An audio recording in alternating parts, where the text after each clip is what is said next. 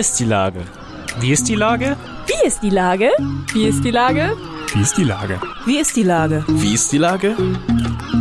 Der fast tägliche Podcast mit Lars Meyer. Wie ist die Lage? Unser fast täglicher Podcast als Kooperation von der Mopo und der Gute-Leute-Fabrik spürt tagesaktuellen Fragen nach.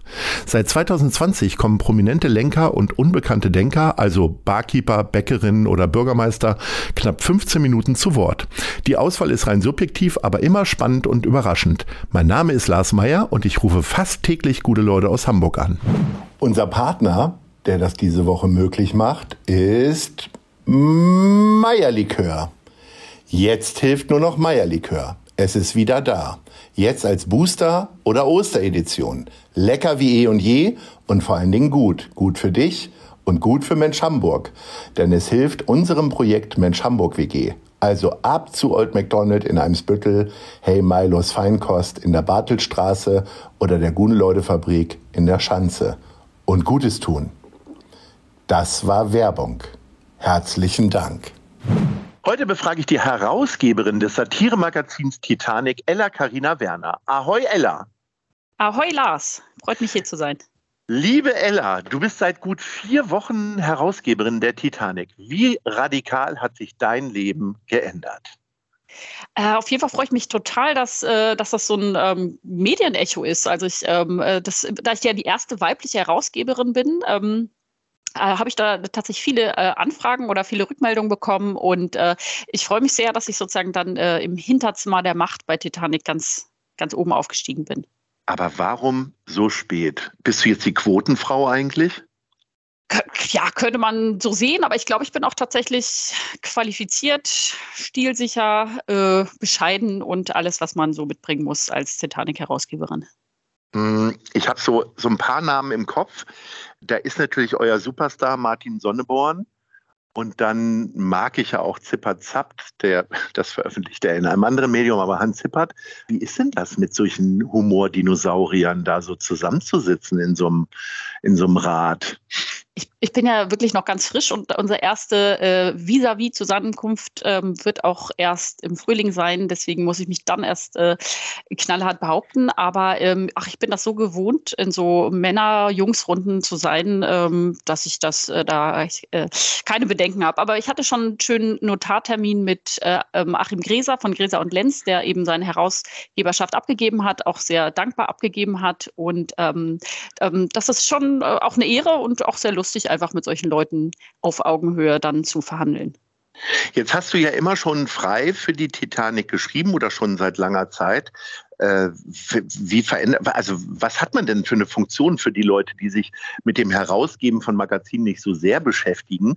Äh, ich glaube, so Herausgeber sind namentlich eigentlich meistens gar nicht bekannt. Also bei der Süddeutschen stehen sie, glaube ich, oben auf dem Titel und der Zeit, glaube ich, auch. Aber ansonsten fällt einem das ja nie auf. Aber was macht ihr denn eigentlich?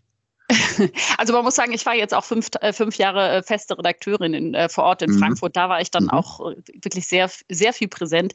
Die Herausgeber bei Titanic sind vor allem auch dafür da, so im, ja, im Hintergrund die Strippen zu ziehen, den jungen Redakteuren mit guten Ratschlägen auf den Wecker zu gehen und auch für einfach ganz schnöde Sachen wie Steuerfragen und so weiter, die jetzt hier, glaube ich, keinen Zuhörer interessieren. Die Titanic erscheint ja in Frankfurt, du wohnst hier in Hamburg. Äh, was ist denn das für ein Pendeljob? Du fährst ja nicht morgens hin oder abends zurück. Wie, wie machst du denn das?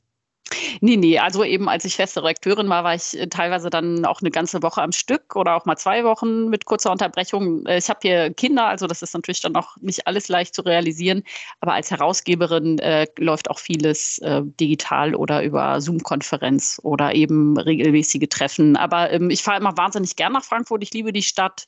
Viele, als ich nach Hamburg gezogen bin, haben dann viele gesagt, oh, endlich raus aus Frankfurt, bist, bist du hier in der Metropole, aber Frankfurt ist schon auch eine irgendwie eine sehr lustige und gemütliche und äh, auch irgendwie eine tolle Stadt, äh, in die ich immer gern fahre. Man kommt auch in dreieinhalb Stunden tatsächlich hin. Ich habe eine unerklärliche Abneigung gegenüber Frankfurt. Sag doch mal, Warum? was für dich eigentlich so. Ich, also es ist so ein bisschen eine Versuchsanordnung, äh, ein bisschen New York sein zu wollen. Dann sind, mhm. ich äh, finde, der Typus eines Bankers. Ich habe einige Freunde, ist aber jetzt grundsätzlich auch erstmal nicht so sympathisch. Und ich komme ja nun ursprünglich aus Hannover und habe auch mit einigen Dialekten echt Schwierigkeiten. Das ist dann immer so eine sehr ungesunde Hürde ja eigentlich. Ist ja auch total oberflächlich, Leute nach einem Dialekt äh, irgendwie zu bewerten. Aber es gibt so einige Punkte, wo ich so denke, boah, nee, Frankfurt gehört nicht zu meinen Lieblingsstädten. Was ist denn, was, wo, wo schlägt denn dein Herz höher dann bei Frankfurt? Also ich liebe schon das Bahnhofsviertel, da habe ich auch immer gewohnt. Das ist ja so international, das ist auch ein hartes Pflaster, viel härter als Das wollte ich gerade sagen, gerade also das, das Bahnhofsviertel ist ja, aber ja. auch, also das ist aber auch finde ich toll und rau und äh, die Gespräche, die man da auf der Straße führt, das äh, möchte ich so gar nicht missen.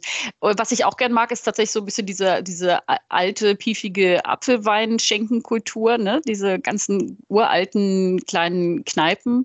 Und es ist auch eine Kulturstadt. Frankfurt war lange die Stadt mit den großen Verlagen, mit ganz vielen Autoren. Ich habe da auch mal im Literaturhaus gearbeitet äh, und ähm, das ist schon noch toll, was da, sagen wir mal, an Intellektuellen sich da noch tummelt.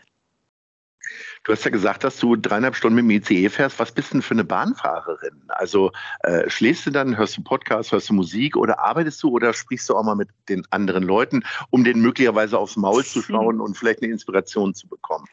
Also ich belausche gern andere Leute und tue natürlich so, als ob ich es nicht täte. Und äh, ansonsten ähm, schreibe ich tatsächlich ganz viel. Im Notizbuch, ich finde immer angenehm, den Computer auszulassen und einfach so äh, runterzuschreiben, äh, weil dann löscht man ja es nicht äh, wieder wie auf dem Bildschirm, sondern man schreibt einfach am Stück und ganz oft habe ich da schon komplette Texte geschrieben, ja. Ich habe äh, tatsächlich neulich im Zug jemanden neben mir sitzen gehabt, die hat wunderschöne Bilder gemalt. Die hat so mit Bleistift, hat die so gekritzelt und ich musste dann immer rüber gucken und irgendwann war mir total unangenehm, weil sie irgendwie äh, sich selber offensichtlich nackt gemalt hat und dann traute ich mich irgendwann nicht mehr rüber zu gucken. Also es war ja. so ein Moment der, des, des Fremdschams oder des Schams, wie auch immer. Ähm, ja, aber das ist ja auch überhaupt immer spannend, was die Leute auf dem, auf dem Bildschirm angucken. Ne? Das sind ja oft ja, auch sehr ja, private Fotos und so. Ne? Da muss man ja, man denkt über die da Arbeit. Ich auch schon alle, mal den anderen Fall, das war wahrscheinlich eine Darmchirurgin, die hat äh, sich Darmspiegelungen auf dem Laptop angeguckt und das war auch ein bisschen bisschen wie so ein Unfall. Man musste dann doch immer wieder hingucken. Ja. Aber Hat jetzt wollen wir ja nicht über meine schlimmsten Erge Ereignisse erzählen. Hast du schon mal jemanden kennengelernt im, im Zug? Also, wo du sagst, ey Mensch, das war so toll, von dem habe ich immer noch die Nummer? Oh, Nummer vielleicht nicht, aber ich fahr, bin gerade aus Frankfurt sehr oft mit Nachtzug gefahren und das ist ja oft ein besonders intimer äh, Moment, so ja. irgendwie mitten in der Nacht. Man schläft dann ja gemeinsam irgendwie auf, auf so einem, in so einem Sechserabteil. Ach, da hatte ich schon viele tolle Gespräche. Ich hatte zum Beispiel mal eine, so eine schwedische ähm, Klimaforscherin, die kam äh, mit dem Zug aus, äh, aus der Schweiz, ist die nach Schweden gefahren, meinte, sie fährt das immer mit dem Zug eben, weil sie will nicht fliegen wegen dem Klima und ähm, das war schon zum Beispiel eine tolle Frau doch, also dafür sind Bahnfahrten auch wirklich große Klasse. Ich habe ja gerade eben schon Martin Sonneborn angesprochen. Muss man eigentlich Parteimitglied sein von die Partei, wenn man bei der Titanic arbeitet? Oder äh, inwieweit ist das alles noch getrennt? Weil manchmal wird es ja schon ganz schön durcheinander geschwurbelt. Äh, geschwurbelt nicht. Äh, gewirbelt. Ja, ja, man muss sich, man muss nicht gegenseitig, äh, muss gar nicht, man muss, glaube ich, als Parteimitglied nicht Titanic abonnieren und als Titanic-Mitarbeiter äh, nicht in der Partei sein. Aber es befruchtet sich natürlich gegenseitig und da gibt es natürlich viele Verbindungen. Ich bin auch Mitglied, gerade die Partei Hamburg finde ich auch sehr gut. Also wer von den Zuhörern äh, mal vorbeikommen will, ist da herzlich eingeladen. Insofern bin ich auf jeden Fall äh, sehr parteinah, ja. Habt ihr denn hier auch so ein heißt das Parteibüro oder äh, wie auch immer, wo man quasi so eine Bürgersprechstunde machen kann? Wo ist das? Ah, so ein richtiges Büro gibt es, glaube ich, nicht. Also da muss ich jetzt passen. Ich treffe die immer eher abends mal auf ein Bierchen. So, ne? Also, Achso, weil du sagst, vorbeikommen. Ich dachte, man äh, könnte jetzt irgendwo hinkommen. Äh, doch, doch, die ja. haben schon Stammtische, da war ich auch schon mal, ne? oder mhm. Veranstaltungen. Aber mhm. dass sie so ein, äh, sich so ein Büro, sagen wir mal, leisten können, schön in der Stadt mit so einem großen Schild. Ähm, mhm. Können wir ja mal googeln, wenn noch. die sich ja. mal wieder treffen irgendwie äh, mhm. letztendlich. Jetzt schreibst du ja ohnehin schon viel für Titanic. Wenn man Herausgeber, Herausgeberin wird, dann bleibt das ja irgendwann aus, oder? Lebst du das irgendwie anders noch aus?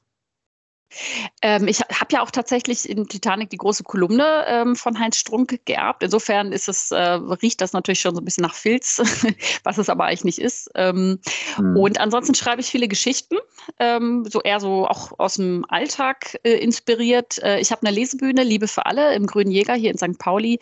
Und äh, da trage ich die jeden Monat vor mit drei anderen Autoren. Und ähm, die veröffentlicht dann äh, in Büchern. Äh, das letzte, der Untergang des Abendlandes, äh, der Untergang des Abendlandes, habe ich gerade gesagt. Das heißt echt der Untergang des Abendlandes. Du bist jetzt über deinen eigenen Titel Schlimm. gestolpert. Ja, über meinen eigenen. Meine eigene Parodie zurückparodiert. Ähm, Ja. Genau, und äh, bereite gerade den nächsten Band vor. Das sind, ich teste die Geschichten immer bei der Lesebühne aus, äh, gucke immer, ob die Leute reagieren, ob die lachen. Wenn ein Text total durchfällt, dann verwerfe ich den dann auch mal wieder. Und ähm, das ist so mein anderes Standbein. Und in der Titanic-Kolumne geht es eigentlich mehr so um große gesellschaftliche Themen. Da, da nehme ich das Private eigentlich ganz zurück. Eine monatliche Lesebühne. Ich wusste von deren Existenz nicht, zumal der Grüne Jäger von unserem Büro ungefähr 800 Meter entfernt ist. Äh, seit wann gibt's das denn und wie funktioniert eine Lesebühne? Äh, uns gibt es jetzt seit fünf Jahren, wobei wir, oder sechs Jahren, wobei wir natürlich Corona-bedingt auch, glaube ich, anderthalb Jahre pausiert haben. Ähm, eine Lesebühne ist eigentlich ein fester Stamm von Autoren. Also wir sind vier, zwei männliche, zwei weibliche Autoren, Autorinnen, die einmal im Monat zusammenkommen und immer einen Stargast haben. Und das ist eigentlich schon das Prinzip. Man hat so ein festes Ensemble und lädt sich noch einen Gast ein. Man hat viele Stammgäste, also Stammzuschauer. Der Eintritt ist niedrig, es wird viel Bier getrunken. Es sind nicht so steife Lesungen, sage ich mal, wie teilweise im Literaturhaus ähm, sondern eher so eine nette Kneipen- und Clubatmosphäre. Und wir machen das immer am vierten Mittwoch eines Monats, jetzt am 13. April wieder. Und wer vorbeikommen will, ist natürlich herzlich eingeladen. Der 13. April ist der vierte Mittwoch im Monat. Nee, Hm. du hast recht. das ist Hm. natürlich Quatsch. Das ist der zweite. Ich wollte nur Ich zeigen, noch dass ich aufpasse. Ich will gar kein Ja, gut. sein. Scheißegal, bin ihr ich ja seid am aber auch- 13.04. auf jeden Ja, Fall. nein, aber sehr gut, dass du, dass du mich äh, korrigierst. Ich habe nämlich noch Ja. eine andere Veranstaltungsreihe, das weiß ich gar nicht, ob du das weißt. Nein, natürlich weiß ich das nicht. Erzähl mal.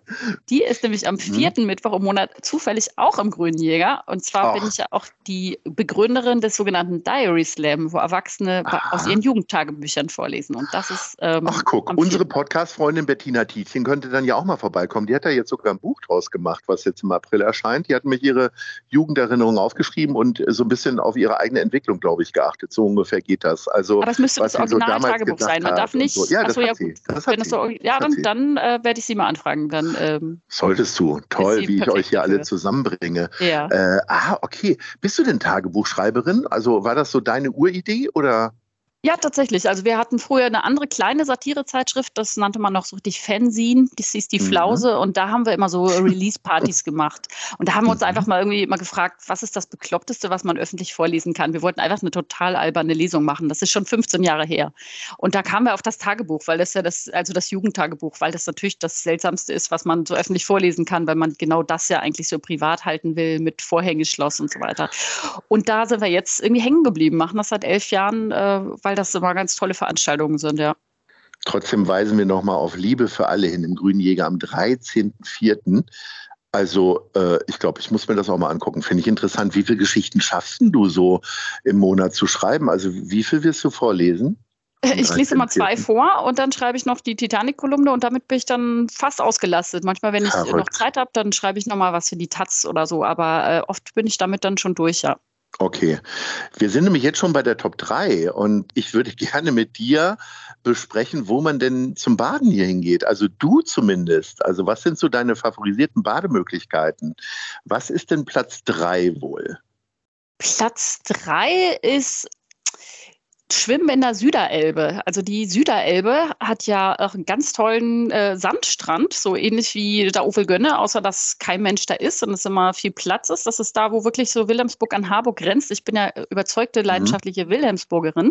Und da Mhm. kann man dann sich Weil am auch näher an Strand tummeln. Frankfurt dran ist als Eppendorf. Ja, genau. Ja. Da kann man von Harburg aus immer ganz schnell ist man in nur kann man nichts da. Ähm, und das ist äh, ganz toll da.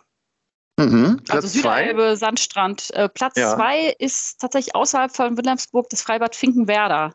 Da hat man einfach so ein, dann ist man da im Wasser oder auf dem Sprungturm und hat, guckt auf die Elbe und über die Elbe rüber dann nach ähm, Blankenese und das ist einfach ein total toller Ausblick und es ist nie besonders voll. Und die Pommes sind lecker.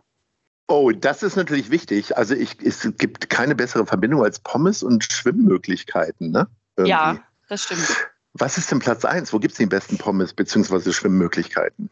Also tatsächlich ohne Pommes und ich hatte auch überlegt, ob ich es Oh. überhaupt sage, weil äh, Oh. ich will ja auch gar nicht, dass dann alle kommen, ne? Das ist ja auch Mhm. immer die Frage. Ja. Aber da, es gibt so schöne kleine Seen in Wilhelmsburg und der sogenannte Kükenbrack neben dem Malbusen, die haben ja alle solche Mhm. Namen. Verrückt. Der hat einen Steg und das ist kein öffentlicher Badesee, aber man kann einfach reinspringen und im Sommer ist es ganz schön voll. Da hängen auch so die Jugendlichen ab mit ihren Ghetto-Blastern und ähm, gerade in den Sommermonaten ist das richtig tolle Atmosphäre und im Winter machen da manche so Eisschwimmen. Das finde ich auch ganz schick. Uiuiui, also ui, das heißt, die machen richtig Löcher dann ins Eis und dann. Ja, also Eis ist ja selten in Hamburg, aber das ist halt saukalt. Achso, ich dachte, so ein Tümpel, mhm. der, der friert schneller zu als jetzt die Alster oder so. Okay. Ja, so klein sind die dann auch nicht, die Tümpel. Also da kann Na, man schon, das sind schon, schon wie so ein XXL-Freibad. Sehr gut.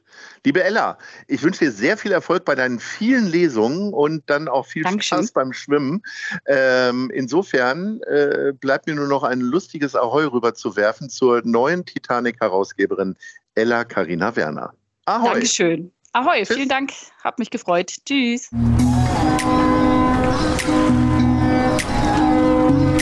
Eine Produktion der Gute-Leute-Fabrik in Kooperation mit der Hamburger Morgenpost.